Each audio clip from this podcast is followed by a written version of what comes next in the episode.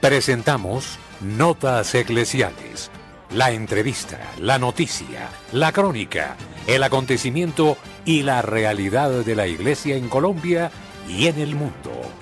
Bienvenidos.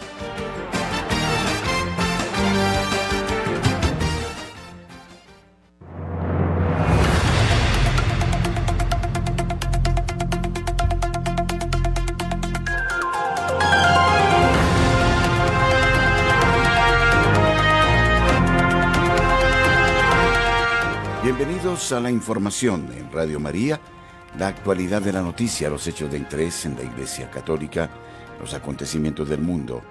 Les estamos saludando desde nuestros estudios en Radio María. Wilson Urquijo, Camilo Recaute y este servidor, el Padre Germán Acosta. Bienvenidos. La opinión, el análisis Editorial en Radio María.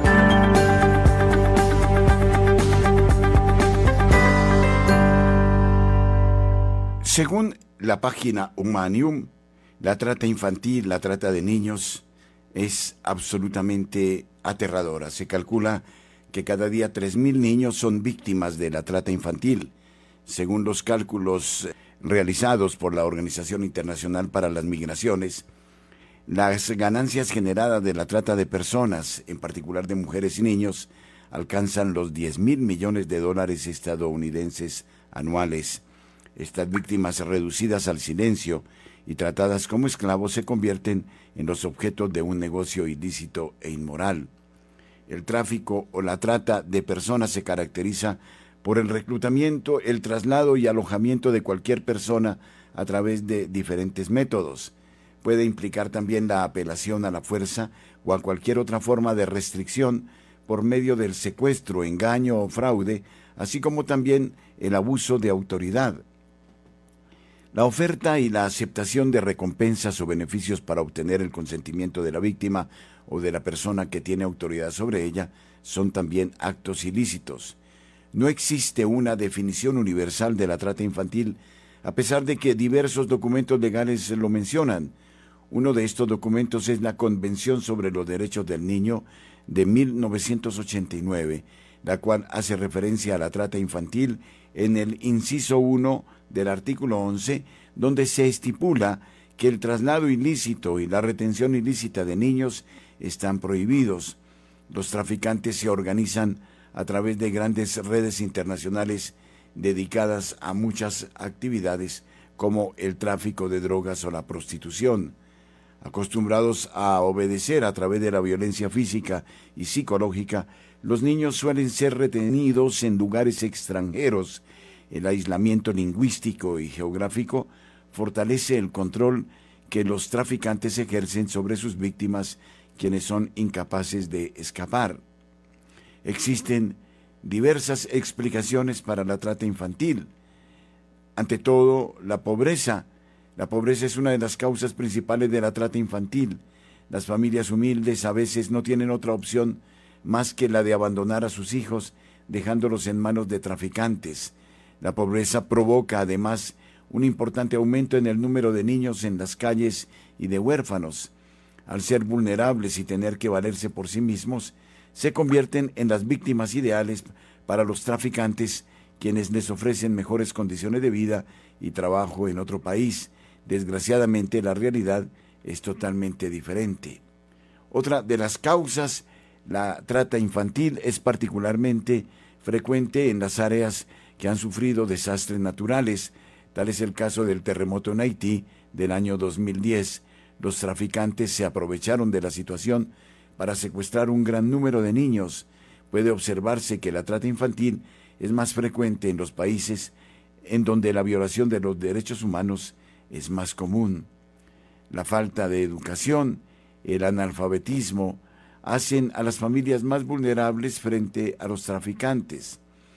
La falta de inscripción de los nacimientos, unos eh, niños eh, en mayor peligro eh, están con nacimientos que nunca fueron inscritos. Cada año nacen 40 millones de niños quienes no son declarados oficialmente lo que constituye una violación del derecho a la identidad. Es una actividad lucrativa. El tráfico infantil es sumamente lucrativo. Por ejemplo, una mujer serbia vendió a su hijo menor de edad a traficantes croatas por 2.900 euros. Este tipo de trata es tan rentable que la cantidad de intermediarios atraídos por el dinero fácil está en aumento. Por lo general, los traficantes de niños no corren muchos riesgos, ya que las leyes son insuficientes o simplemente no son aplicadas. Además, se debe destacar la ausencia de disposiciones criminales contra la trata infantil en las leyes pertenecientes al derecho interno de muchos países. La adopción internacional es cada vez más habitual. Los traficantes y las agencias de adopción deshonestas encuentran clientes con gran facilidad. Según la UNICEF, el número de infantes y niños de Guatemala vendidos a parejas que quieren adoptar en Estados Unidos y Europa ronda entre los mil y mil quinientos por año, mientras que las madres reciben 30 dólares por un niño, las parejas pagan entre 15 mil y 20 mil por su adopción. Se utiliza además a los niños. Los niños son vendidos con el fin de ser utilizados para la explotación sexual o la prostitución, para pedir limosna o para matrimonios forzados. Arriesgan su vida trabajando en obras en construcción o en fábricas o son empleados como personal de servicio doméstico. Otros son entregados por una suma considerable de dinero a padres que quieren adoptar. La venta de órganos de niños es cada vez más frecuente. Con tal de librarse de sus condiciones de vida, algunos niños están dispuestos a vender uno de sus riñones. La venta de órganos representa entre el 5 y el 10% de los trasplantes de riñón realizados por año en todo el mundo. Pero ¿cuáles serían las soluciones? En la actualidad existen muchas soluciones que podrían implementarse para poner fin al tráfico infantil. Ante todo, la concientización. Se deben realizar campañas de concientización a través de los medios de comunicación, así como también talleres de educación para limitar esta calamidad. El acceso a la información es crucial y las familias deben conocer los riesgos que conlleva la trata. Los gobiernos deben crear e implementar leyes contra la trata de personas. Los documentos legales internacionales relacionados con la trata infantil son olvidados o muchas veces aplicados de manera inadecuada por parte de los gobiernos nacionales, Cuanto mayor sea la cantidad de castigos acarreados, mayor será la vacilación de los traficantes antes de actuar.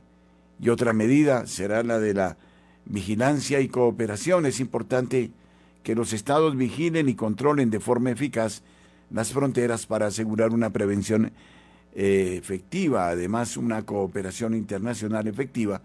Es importante, las redes de trata y tráfico infantil suelen extenderse mucho más allá de las fronteras de un país.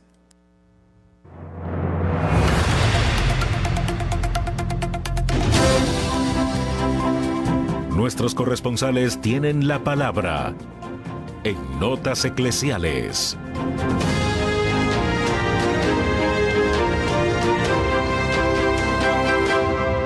A las 8 de la mañana, 9 minutos, iniciamos esta ronda informativa por el país. Iniciamos en la ciudad de Cartagena con Rosa Rieta. Buenos días, Rosa. Buenos días a toda la amable audiencia Radio María. Es una llama de amor que se enciende y que se extiende para todos los que dejan que ardan y ponen su confianza en el Sagrado Corazón de Jesús para amar y ser amados por Él. Y es que no es un fuego que hay que apagar, porque incendia, sino es un fuego abrasador y silencioso que no viene solo, llega con las ráfagas de fuego del Espíritu Santo para arrasar y purificar lo que no está conforme a la voluntad de Dios e impide la salvación de las almas, que es donde se enciende la llama de su amor para confiar en el sagrado corazón de Jesús, no repitiendo por repetir, sino viviendo en oración de confianza silenciosa y de escucha atenta cuando el corazón de Jesús habla en el interior del hombre y la mujer que abren la puerta de su corazón como en Pentecostés, que el Espíritu Santo llegó y penetró esos cuerpos y almas para entender la razón que no, que no había sido entendido el mensaje de Jesús y por todo el mundo bautizando a todos en el nombre del Padre, del Hijo y del Espíritu Santo. De allí, de la apertura al don del entendimiento y la comprensión de papá y de mamá, radica el don de la vida eterna, en que somos insertados o más bien invitados a formar parte de la gran familia de Dios Padre.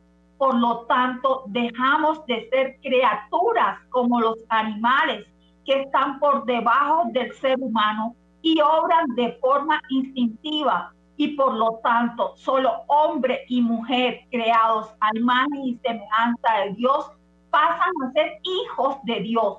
Por lo tanto, hermanos y hermanas adoptivos de Jesús, que también es Dios y hombre verdadero.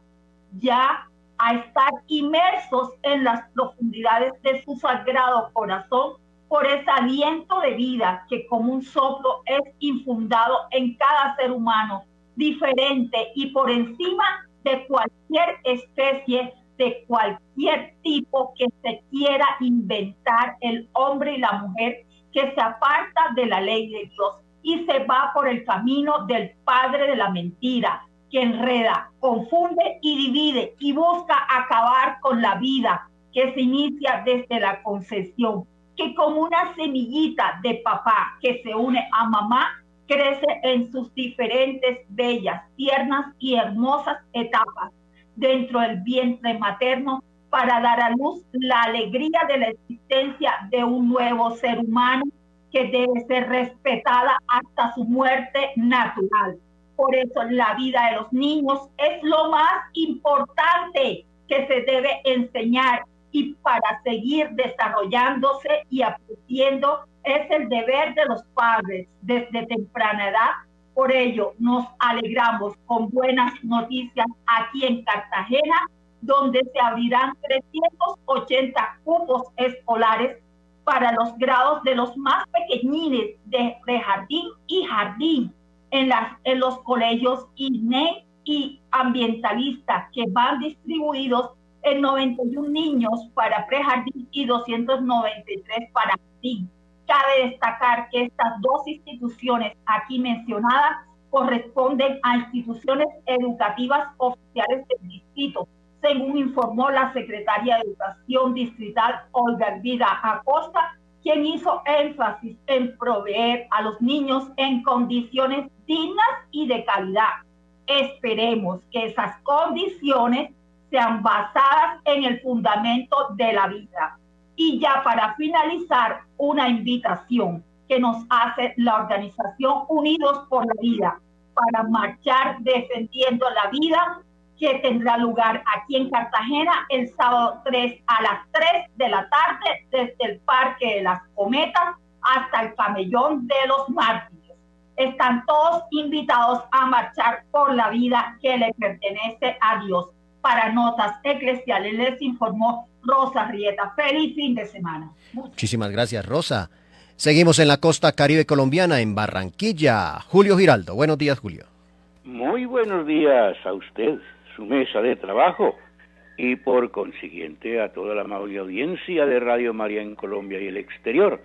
Y esto es lo que hoy hace noticia en Barranquilla y toda la costa norte colombiana.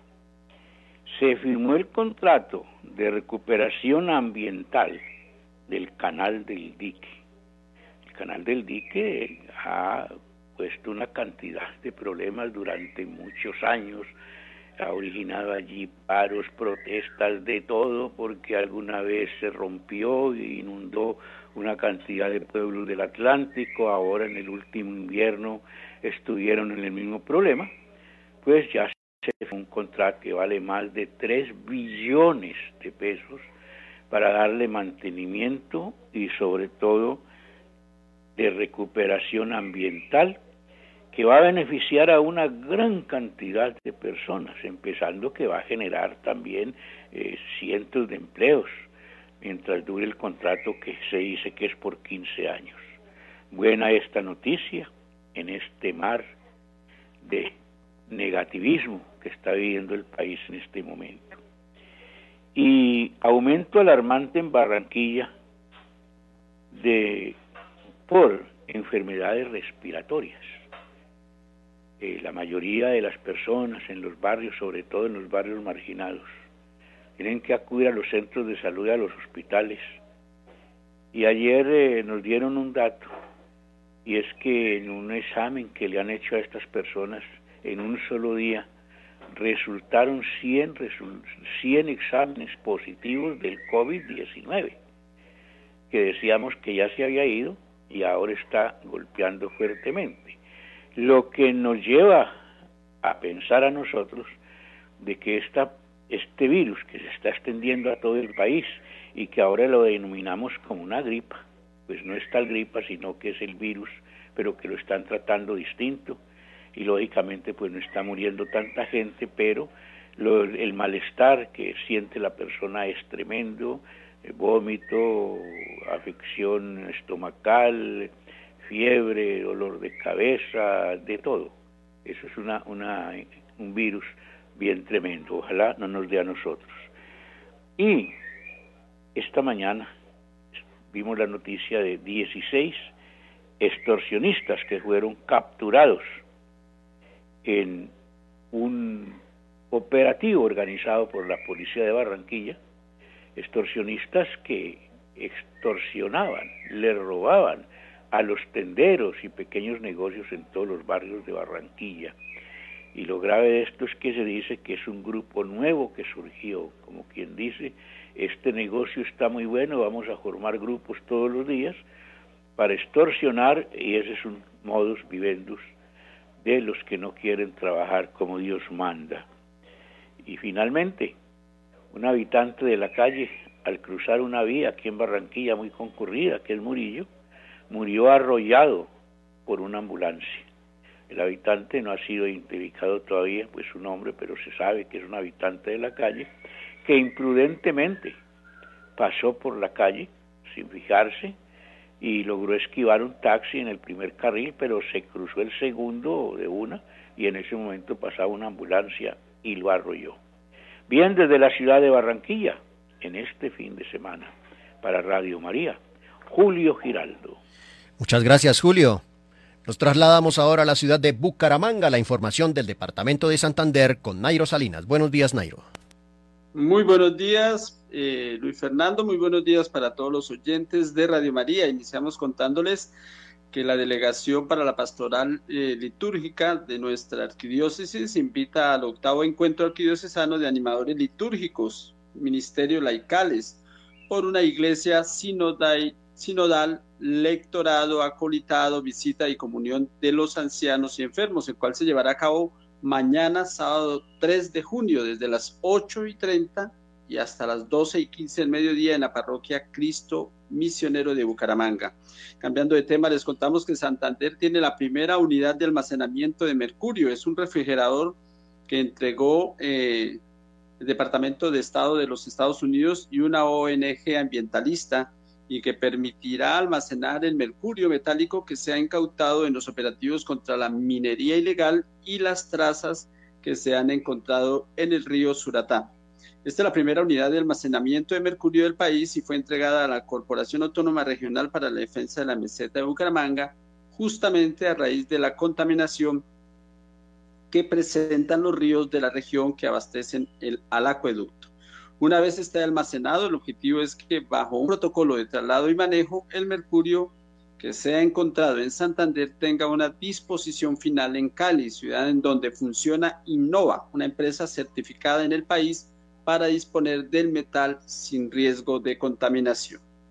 Finalizamos contándoles que 20 días después de su secuestro en el municipio de Barranca Bermeja, Santander, fueron liberados los cinco jóvenes que habían sido retenidos por miembros del ELN. Su liberación se logró mediante una misión humanitaria de la Defensoría del Pueblo y la Iglesia Católica que dialogaron y dispusieron de un corredor rural para que el grupo subversivo los dejara en libertad. Los cinco pescadores se reencontraron con sus familias en medio de llantos y de emociones, luego de ser revisados por médicos para verificar su estado de salud después de estar en cautiverio. Desde Bucaramanga y para Notas Eclesiales, Nairo Salinas Gamboa, feliz y bendecido fin de semana. Muchísimas gracias, Nairo. Nos vamos ahora a la ciudad de Medellín. Allí Julio, es, perdón, allí José Luis Hernández con las noticias. Buenos días, José Luis.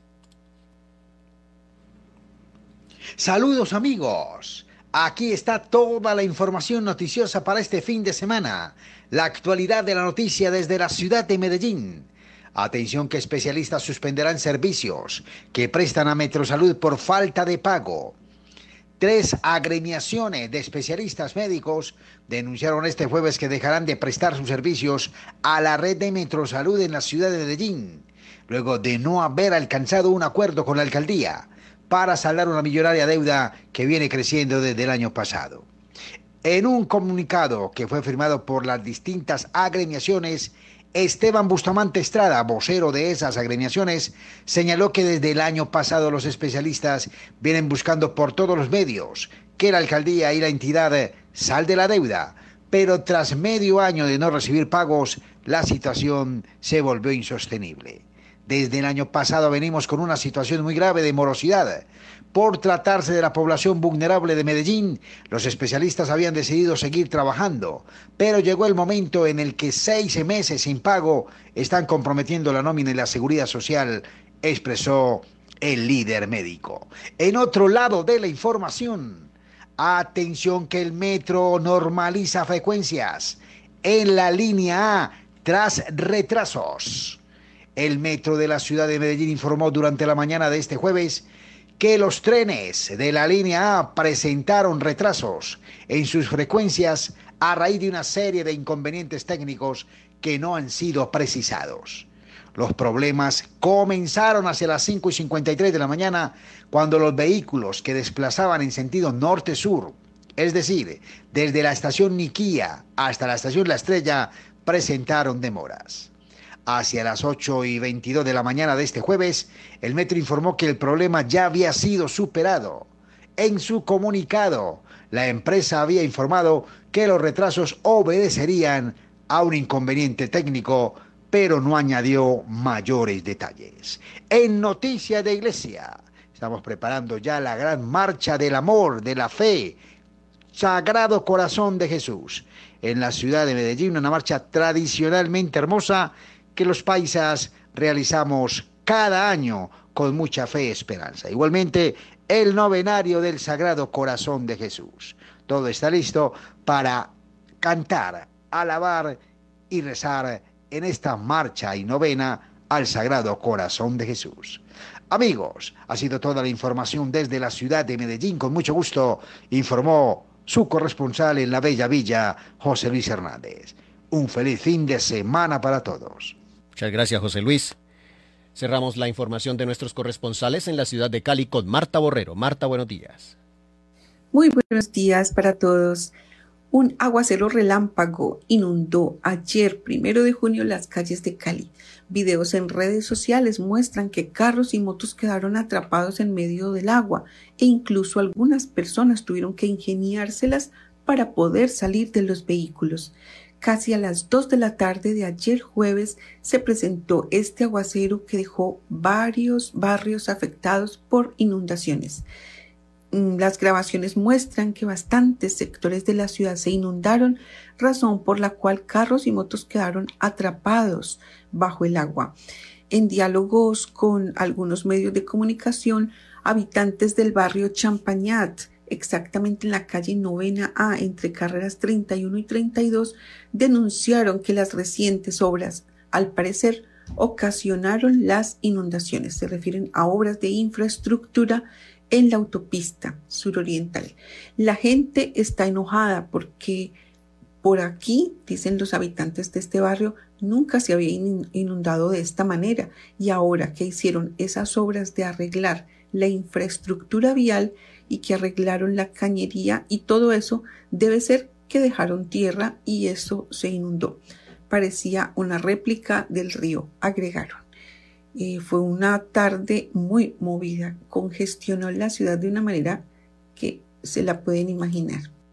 Y la otra nota que tengo para hoy es que están cuestionando que la alcaldía de Cali le dio la espalda literalmente a las plazas de mercado de la ciudad.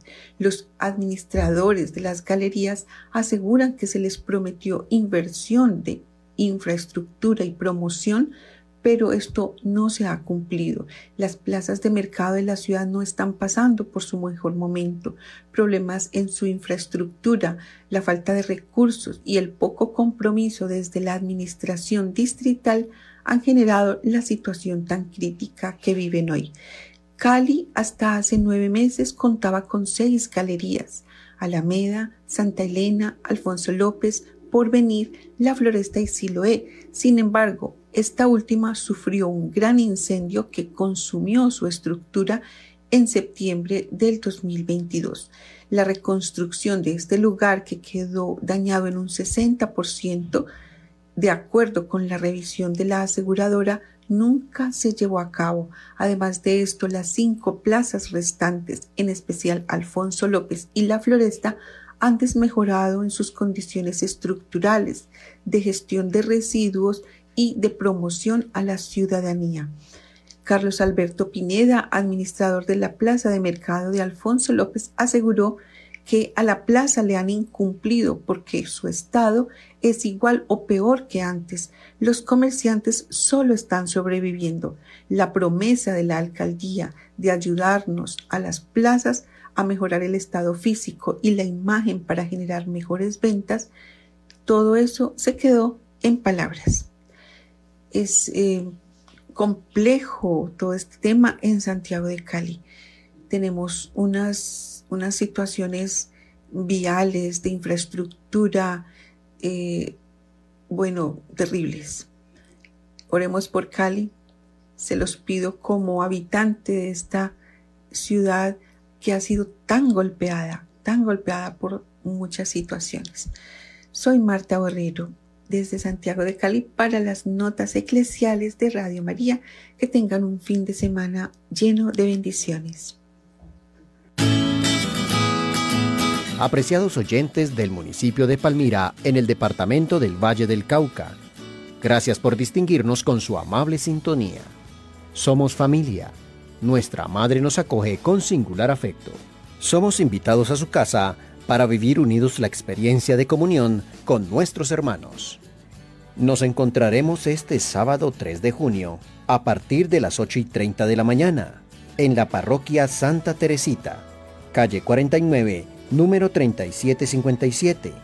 Agradecemos la gentileza del Padre Pablo Hurtado, quien nos convoca para un momento de reflexión en torno al tema La Gracia. Mayores informes al celular 315-216-7351. Les esperamos. Entrada libre.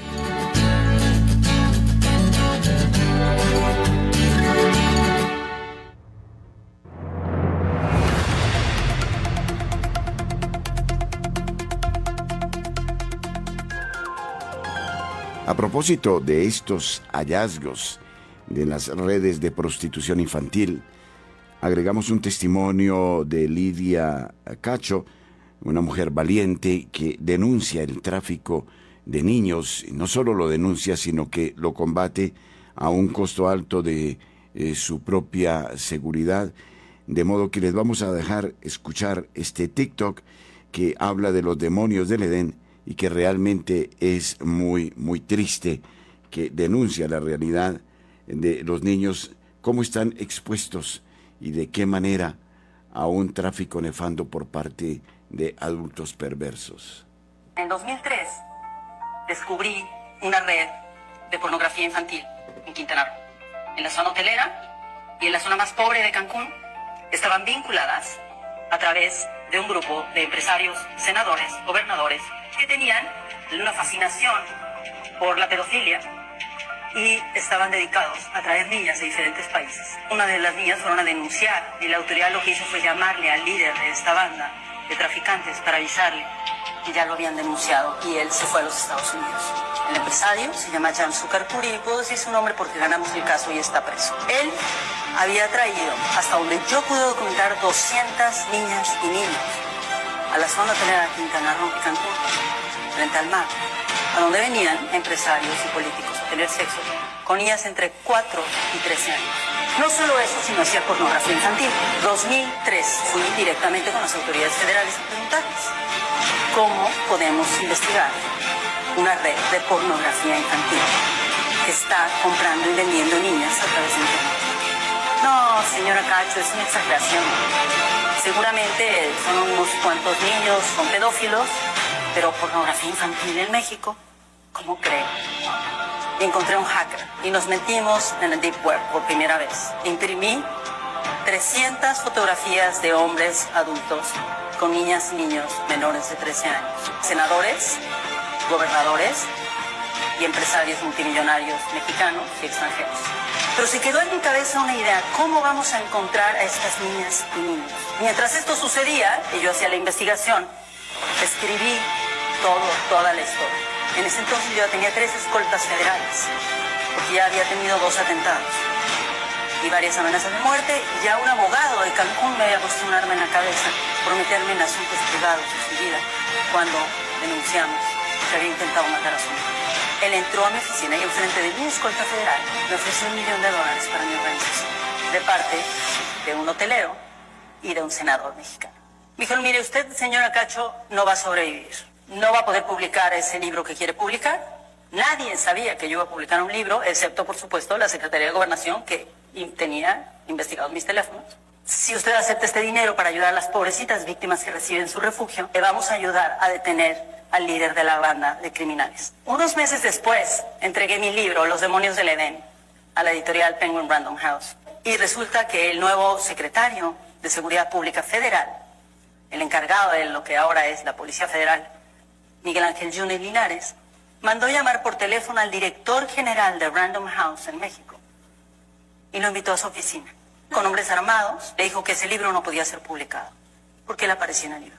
Dos meses después estábamos presentando el libro en la Ciudad de México y para ese momento ya habíamos rescatado 200 niñas y niños. Ya tenía los nombres, los apellidos, ya sabíamos quién eran sus madres, sus padres, en cinco casos no pudimos contactar a la familia porque la familia fue quien vendió a sus hijos e hijas. Adquirí las llamadas telefónicas en las que uno de los miembros de la red criminal llamaba por teléfono a Jan Sukarkuri y le explicaba que cada niña costaba tres mil dólares como cuota principal. Y después de los tres mil dólares tenía que pagar además los papeles. Mientras estaba haciendo esta investigación, llegó la policía aquí a Cancún, afuera de mis oficinas, vestidos civiles, 10 sujetos armados y mi escolta se quedó inmóvil. Me secuestraron y durante casi 24 horas me torturaron. Me dijeron quién los había mandado, el gobernador de Puebla. Me dijeron por qué razones, por haber publicado Los demonios de Edén y porque me había metido en la vida privada de todos estos senadores, gobernadores y empresarios. Afortunadamente yo había hecho toda una estrategia de seguridad en caso de, y los medios se enteraron a tiempo. Entonces la policía que me secuestró se vio obligada a llevarme viva a Puebla en lugar de matarme en el camino como me habían prometido si yo no firmaba ahí mismo un documento diciendo que el contenido de mi investigación era absolutamente falso. Me metieron a la cárcel, salí de la cárcel y pasé un año firmando todos los días en la cárcel de Cancún por haber cometido el delito de difamar a un grupo de criminales que se dedicaban a la trata y explotación sexual comercial de niñas y niños. Pero no solo eso, era una, una red de extorsión, de lavado de dinero, de pornografía infantil, de trata de personas, de tráfico ilegal. Cumplía con todos los paradigmas. Un año después gané el caso judicial. 12 años después estoy aquí parada frente a ustedes, después de haber ganado siete casos judiciales y de haber logrado la sentencia, la primera sentencia histórica en América Latina de un tratante de niñas y niños y de un productor de pornografía infantil, Jan Sukarkuri, le dieron 118 años. Es la sentencia más grande que ha habido en la historia de México y la primera por este tema. Tracé un mapa para entender cómo las mafias mexicanas estaban operando en Nigeria y en Japón y cómo las mafias japonesas operaban en Estados Unidos, en el Reino Unido. 143 países están investigados para ese libro. Tracé estas rutas y las seguí. Durante cinco años me tuve que disfrazar de monja para meterme en los lugares donde solamente dejan meterse a las mujeres religiosas, para poder documentar cuántos niños y niñas había dentro de los burdeles en la Ciudad de México. 134 niñas y niñas, solamente en una colonia de la Ciudad de México. La otra cosa que descubrí es quiénes son las agencias de viajes que facilitan esto y que saben perfectamente qué es lo que están facilitando. También descubrí que estas agencias de viajes trabajan con ciertos sindicatos de taxistas en diferentes países. Y cuando no son los sindicatos de taxistas, porque son VIPs los consumidores, entonces son empresas especializadas en transporte. Me fui a los Estados Unidos siguiendo una red de tratantes de Tlaxcala, que es uno de los estados de México que ustedes sabrán produce y tiene una gran cantidad de tratantes de personas y tiene una red cultural de padrotes. Ellos, los tratantes, educan a sus hijos y sus hijos a sus hijos y a sus sobrinos para que se conviertan en expertos explotadores y vendedores de niñas y niños, se casan con ellas, las llevan a Estados Unidos. Entrevisté a un chico que se había casado a los 26 años 17 veces.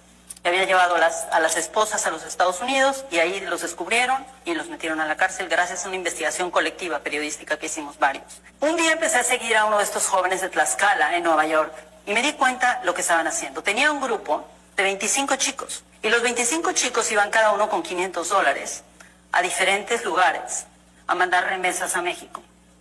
Las remesas iban a Puebla y a Tlaxcala. Era dinero producto de la explotación sexual comercial de niñas, mujeres y jóvenes.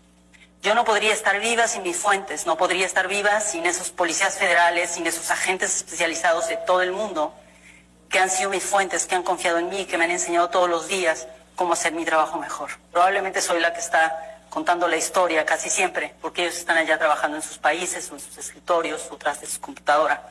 Pero ahí están. Después de 12 libros sobre esta, estos temas, después de 12 años de haber seguido este caso contra el gobierno mexicano y todos los agentes, incluidos dos expresidentes vinculados con la trata de personas, el lavado de dinero y la protección de la delincuencia organizada, ganamos. Este, el testimonio eh, de Lidia Cacho una mujer valiente que se ha dedicado a investigar eh, sobre estas redes eh, de pornografía y de trata de personas, de niños, algo que hoy preocupa y preocupa de qué manera dedicamos este noticiero a honrar a la niñez, a su inocencia, a pesar eh, de estas noticias que nos dejan absolutamente aterrados. Y durante este tiempo, los oyentes y nosotros nos dedicaremos a la Casa del Tesoro. Sí, ayúdenos con un bono y ustedes y nosotros comenzaremos a buscar el tesoro. Es un tesoro muy bonito. Ustedes se lo merecen. No sabemos si está en la selva, o en la playa, o en la montaña. Lo importante es que juguemos juntos, le ayudemos a la Virgen Ustedes ya saben que pueden dar por ese tesoro y en septiembre esperamos llegar al punto y marcar con una X el tesoro que ustedes esperan. Trabajemos todos por la madre y su radio y ella nos querrá regalar algo. ¿Qué será? Cuando usted ya tenga su mono de colaboración, comenzará a saber de pistas sobre ese tesoro que las pepitas de oro se queden para algún oyente, eso es lo que deseamos, porque a quien es generoso, Dios lo recompensa.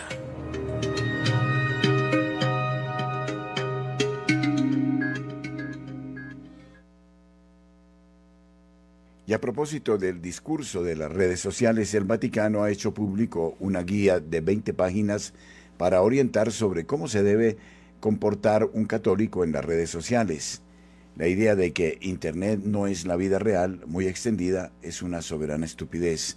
En las redes sociales, estemos o no en ellas de forma anónima, seguimos siendo nosotros mismos tan responsables como en la calle de lo que decimos y callamos. Pero es habitual que la conducta varíe a menudo de lo que uno hace del resto del tiempo, por lo que el Vaticano ha considerado prudente publicar este documento orientativo hacia la presencia plena una reflexión pastoral sobre el compromiso con las redes sociales. El texto trata de la sobrecarga de información, el desplazamiento constante, la falta de atención a los que nos rodean, la figura del influencer, la necesidad de dar testimonio de Cristo, la desintoxicación digital, la necesidad de silencio y escucha intencional y la construcción de comunidad en un mundo fragmentado. Un desafío cognitivo importante de la cultura digital es la pérdida de nuestra capacidad de pensar con profundidad y determinación, advierte. Escaneamos la superficie y permanecemos en las aguas poco profundas en lugar de reflexionar profundamente sobre las realidades. El Dicasterio para la Comunicación del Vaticano publicó el documento que fue firmado por su prefecto laico Paolo Rufine y su secretario argentino, Monseñor Lucio Ruiz, quienes citan muchos de los discursos del Papa Francisco en las pasadas jornadas mundiales de las comunicaciones. El texto no pretende ser un conjunto de directrices precisas para el ministerio pastoral, aclaró el dicasterio, pero busca promover una reflexión común sobre cómo fomentar relaciones significativas y afectuosas en las redes sociales, eh, dicen los responsables de este eh, dicasterio. Y el Papa ha agregado, ya eh, mirando a otro tema, hablando del sínodo, dice, el sínodo no es un parlamento para reclamar derechos y necesidades de acuerdo a la agenda del mundo. El Papa Francisco celebró la festividad de Pentecostés con una misa solemne en la Basílica de San Pedro, y el pontífice aprovechó su homilía para recordar que el Espíritu no dio comienzo a la Iglesia impartiendo instrucciones y normas a la comunidad, sino descendiendo sobre cada uno de los apóstoles, cada uno recibió gracias particulares y carismas diferentes. El Papa volvió a insistir en alertar sobre la tentación del retroceso, que busca homologar todo en disciplinas únicamente de apariencia sin sustancia. Por otro lado, Francisco aseguró que el sínodo que se está realizando es y debe ser un camino según el Espíritu, no un parlamento para reclamar derechos y necesidades de acuerdo a la agenda del mundo, no la ocasión para ir donde nos lleva el viento, sino la oportunidad para ser dóciles al soplo del Espíritu. Volvamos a poner al Espíritu Santo en el centro de la iglesia, de lo contrario nuestro corazón no será inflamado de amor por Jesús, sino por nosotros mismos. Pongamos al Espíritu en el principio y en el centro de los trabajos sinodales, agregó el obispo de Roma. La palabra de Dios hoy nos muestra al Espíritu Santo en acción. Lo vemos actuar en tres momentos en el mundo que ha creado, en la iglesia y en nuestros corazones. Primero en el mundo que ha creado, en la creación. Desde el principio el Espíritu Santo está en acción. Si envías tu aliento, son creados. Hemos rezado en el Salmo 104. Él en efecto es Creator Spiritus, Espíritu Creador, así lo invoca la Iglesia desde hace siglos pero podemos preguntarnos qué hace el Espíritu en la creación del mundo. Si todo proviene del Padre, si todo fue creado por medio del Hijo, ¿cuál es el papel específico del Espíritu? Un gran padre de la Iglesia, San Basilio, escribió, si se intenta sustraer al Espíritu de la creación, todas las cosas se mezclan y la vida surge sin ley, sin orden. Esta es la función del Espíritu, es aquel que al principio y en todo tiempo hace pasar las realidades creadas del desorden al orden, de la dispersión a la cohesión, de la confusión a la armonía. Este modo de actuar lo veremos siempre en la vida de la Iglesia. Él da al mundo, en una palabra, armonía. De ese modo guía el curso de los tiempos y renueva la faz de la tierra. Constitución Pastoral Gaudium Spes número 26. Renueva la tierra, pero atención, no cambiando la realidad, sino armonizándola. Este es su estilo porque él en sí mismo es armonía, ipse armonía est, dice San Basilio, un padre de la iglesia. Hoy en el mundo hay mucha discordia, división, estamos todos conectados y sin embargo nos encontramos desconectados entre nosotros, anestesiados por la indiferencia y oprimidos por la soledad. Demasiadas guerras, muchos conflictos. Parece increíble el mal que el hombre puede llegar a realizar, pero en realidad lo que alimenta nuestras hostilidades es el espíritu de la división, el diablo, cuyo nombre significa precisamente el que divide. Sí, el que precede y excede nuestro mal, nuestra desunión, es el espíritu maligno, el seductor del mundo entero. Él goza con los antagonismos, con las injusticias, con las calumnias, son su alegría. Y frente al mal de la discordia, Nuestros esfuerzos por construir la armonía no son suficientes. He aquí entonces que el Señor, en el culmen de su Pascua, en el culmen de la salvación, derramó sobre el mundo creado su Espíritu bueno, el Espíritu Santo, que se opone al espíritu de división, porque es armonía, espíritu de unidad que trae la paz. Pidámosla que venga cada día a nuestro mundo a nuestra vida y esté delante de cualquier tipo de división. Además de estar presente en la creación, lo vemos actuando en la iglesia desde el día de Pentecostés. Pero notemos que el Espíritu no dio comienzo a la iglesia impartiendo instrucciones y normas a la comunidad, sino descendiendo sobre cada uno de los apóstoles. Cada uno recibió gracias particulares y carismas diferentes. Toda esta pluralidad de dones distintos podría generar confusión, pero al Espíritu, como en la creación, le gusta crear armonía, partiendo precisamente de la pluralidad. Su armonía no es un orden impuesto y homologado, no es así. En la Iglesia hay un orden organizado de acuerdo a la diversidad de los dones del Espíritu. San Basilio prosigue en este pensamiento. En Pentecostés, en efecto, el Espíritu Santo descendió en numerosos eh, modos, en lengua de fuego, dio a cada uno la capacidad de hablar otra lengua, por tanto no creó una lengua igual para todos, no eliminó las diferencias, las culturas, sino que armonizó todo sin homologar, sin uniformar, y esto nos debe hacer pensar en este momento en el que la tentación del retroceso busca homologar todo en disciplinar únicamente de apariencia y sin sustancia, ha dicho el Papa Francisco en esta homilía con ocasión de la solemnidad de Pentecostés.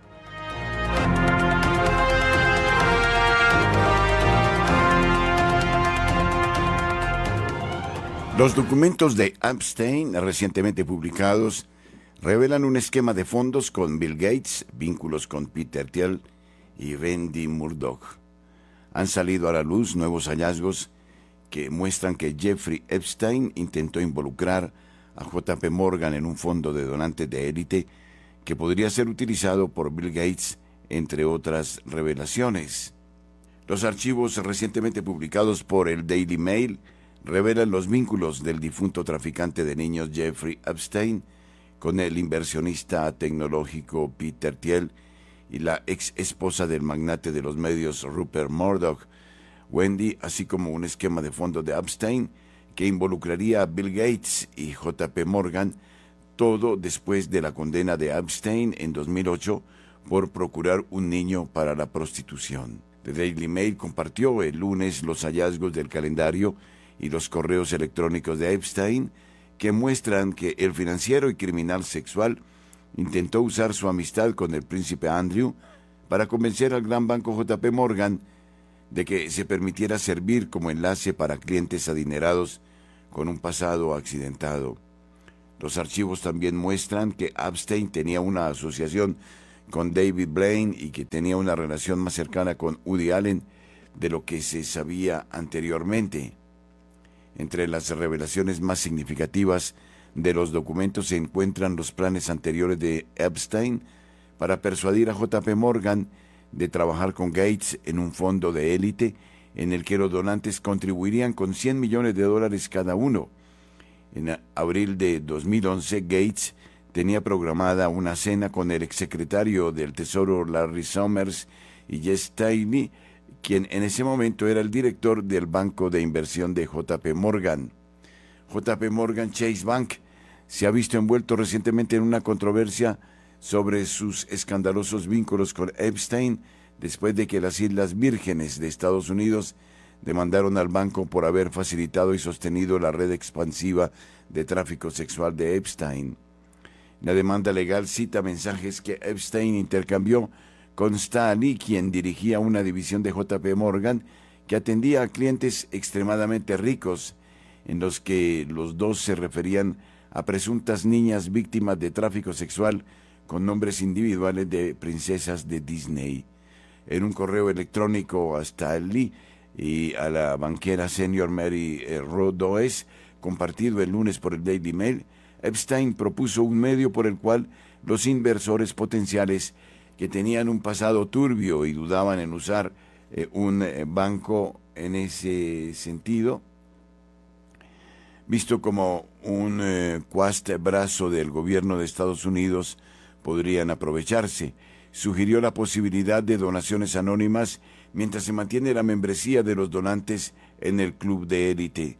También sé que JPM tiene una gran variedad de clientes, por lo que una relación con un cliente es mucho menos problemática que una empresa conjunta institucional escribió a Stanley y Erdoes.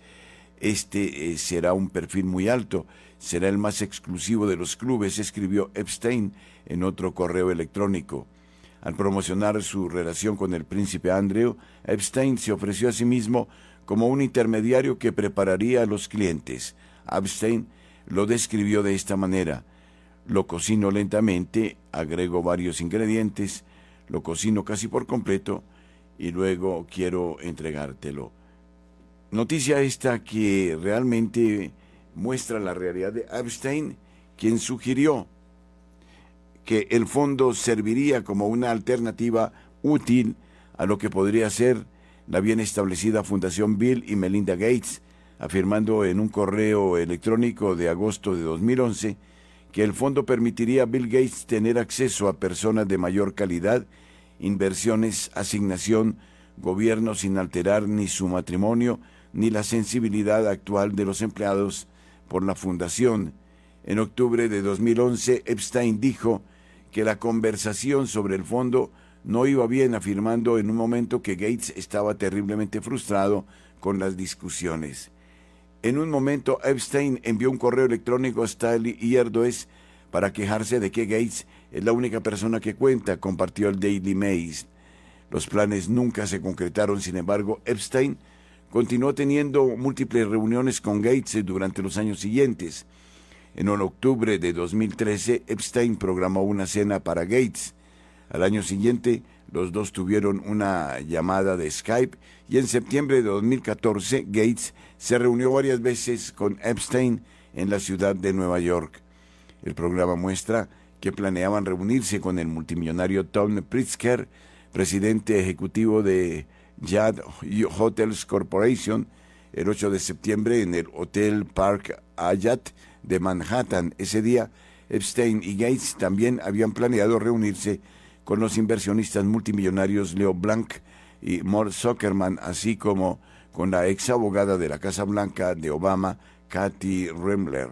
Más tarde cenarían en la casa de Gates en Nueva York con Melinda Gates y algunos personajes políticos, incluido el ex primer ministro de Noruega, Torbjörn eh, Hagland, el diplomático noruego Terje Rod Larsen y el exsecretario del Tesoro Larry Summers y su esposa y la exnovia de Epstein, Eva Dubin y su hija Selina.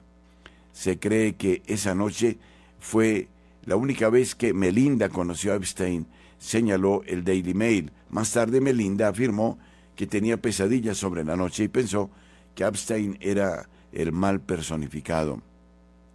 Los planes también dicen que Richard Branson eh, puede unirse a la cena en referencia al magnate empresarial británico que fundó Virgin Group, que ahora controla más de 400 empresas en diferentes campos.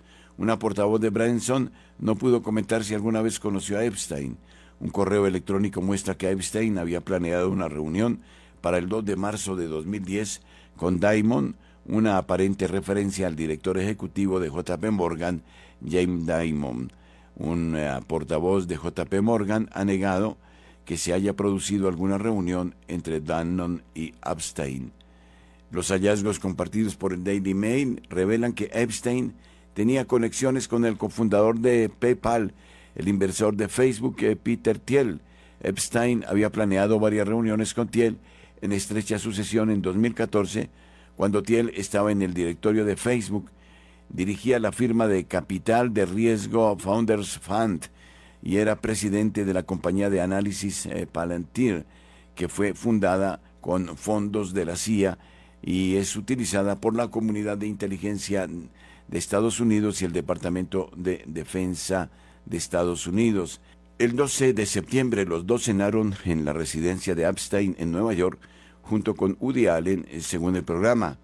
Al día siguiente se reunieron de 2 a 4 de la tarde, después de lo cual Bill Barnes, actual director de la CIA y entonces subsecretario de Estado, se unió a ellos durante una hora. Al día siguiente, Epstein planeó un almuerzo al que se unirá quizás Peter Thiel y estaban programados para almorzar juntos la próxima semana con el asistente personal de Thiel y su número anotado. Los archivos de Epstein revelan que el criminal sexual y financiero tenía vínculos con Wendy Murdoch cuando aún estaba casada con Robert Murdoch, propietario de cientos de medios de comunicación en todo el mundo, incluidos Fox News, The Sun, The Times del Reino Unido, The Wall Street Journal y New York, publicar en los Estados Unidos y Sky News Australia. Una entrada del 27 de septiembre de 2012 decía que posiblemente pasaría a las 9 de la noche y se menciona una Wendy el 6 de noviembre de 2010, pero sin más detalles. Wendy Murdoch se divorciaría de su esposo Robert en 2013 después de 14 años de matrimonio. El posible encuentro eh, con Wendy es la conexión conocida más fuerte que Epstein tiene con Rupert Murdoch. Si bien la amistad del director de cine Woody Allen con Epstein ya se ha hecho pública, el tesoro de los documentos compartidos recientemente arroja luz sobre cuán cercanos eran los dos, mostrando que a veces se reunían varias veces al mes. Epstein cenó con Allen y su esposa Sunji, tomó notas para asistir a la proyección de una de las películas de Allen y Allen se unió a él en las propias residencias de Epstein en todo el país, desde su rancho de Nuevo México hasta su casa en Nueva York, a su mansión de Palm Beach. Y el calendario y los correos electrónicos de Epstein revelan aún más el alcance de su relación con Jess Stanley, quien fue exdirector ejecutivo del banco de inversión exclusivo de JP Morgan, luego se convirtió en director ejecutivo del banco británico Barclays en 2015 hasta que renunció en 2021 bajo una investigación sobre si no caracterizó su asociación con Epstein. Los documentos muestran que los dos se reunieron al menos 31 veces entre 2010 y 2015, muchas de las cuales fueron después del horario laboral a las 6 de la tarde o 7 de la noche, señaló el Daily Mail. Staley se reunió con funcionarios gubernamentales de alto rango con él para cenar en abril de 2011 junto con el exsecretario del Tesoro Larry Summers y se unió al primer ministro de israelí Ehud Barak y otros para cenar en la casa de Epstein en abril de 2013. En marzo de 2015, Stalin le envió un correo electrónico a Epstein desde la isla caribeña de San Barts informándole que quería hablar con Epstein sobre su futuro. Columbia University confirmó que quieren que obtenga su título el primero de julio, así que por favor guarde la fecha. Tienes que estar allí, escribió Staley. The Daily Mail señaló que varias referencias al vino blanco en las citas de Epstein con Staley parece ser una palabra clave. El 29 de mayo de 2012, el programador de Epstein señaló que Staley llegaría a las seis y treinta y escribió recordatorio de tener una botella de vino para Jess fría y lista para usar y agregó que una de las armas de caza de Epstein tuvo que confirmar esto. El 7 de enero de 2014, uno de los asistentes de Epstein le envió un correo electrónico con el asunto aperitivos para hoy escribiendo tiene alguna solicitud específica para sus citas con Rothschild a la que Jess podría unirse. Tendremos el vino de Jess a mano se hizo una referencia al vino blanco en un correo electrónico de Staley a Epstein compartido con la demanda de las Islas Vírgenes de Estados Unidos contra JP Morgan Chase por haber facilitado y sostenido la red expansiva de tráfico sexual de Jeffrey Epstein. El primero de noviembre de 2009, Epstein aún estaba en prisión por procurar a una menor para la prostitución y tener relaciones sexuales con un menor, Stiley le envió un correo electrónico desde el Caribe. Entonces, cuando todo el infierno se desate y el mundo se desmorone, vendré aquí y estaré en paz. Actualmente estoy en el jacuzzi con una copa de vino blanco. Este es un lugar increíble, verdaderamente asombroso. La próxima vez estaremos aquí juntos. Te debo mucho y aprecio profundamente nuestra amistad. Tengo pocos tan eh, profundos amigos, escribió Stanley en diciembre de 2008. Epstein le escribió a Stanley, estabas con Larry y tuve que aguantar y adjuntó una foto de una mujer joven redactada en el expediente judicial. No me digas, un vino francés, respondió Stanley. Epstein respondió siempre pensamientos sobre el alcohol. La demanda también muestra que Epstein intercambió mensajes con Staley refiriéndose a las niñas víctimas del tráfico sexual con nombres individuales de princesas de Disney. En julio de 2010, Staley envió un correo electrónico a Epstein diciendo, tal vez te están siguiendo. Esto fue divertido, saluda a Blancanieves. Epstein preguntó, ¿qué personaje te gustaría a continuación? Cuando Staley dijo La Bella y la Bestia, Epstein respondió, bueno, un lado está disponible. Estos los hechos más importantes que hemos destacado hasta el momento. Gracias eh, por habernos acompañado. Les invitamos a seguir con nosotros en Radio María. En la noche una luz, una pequeña semilla, un gran árbol.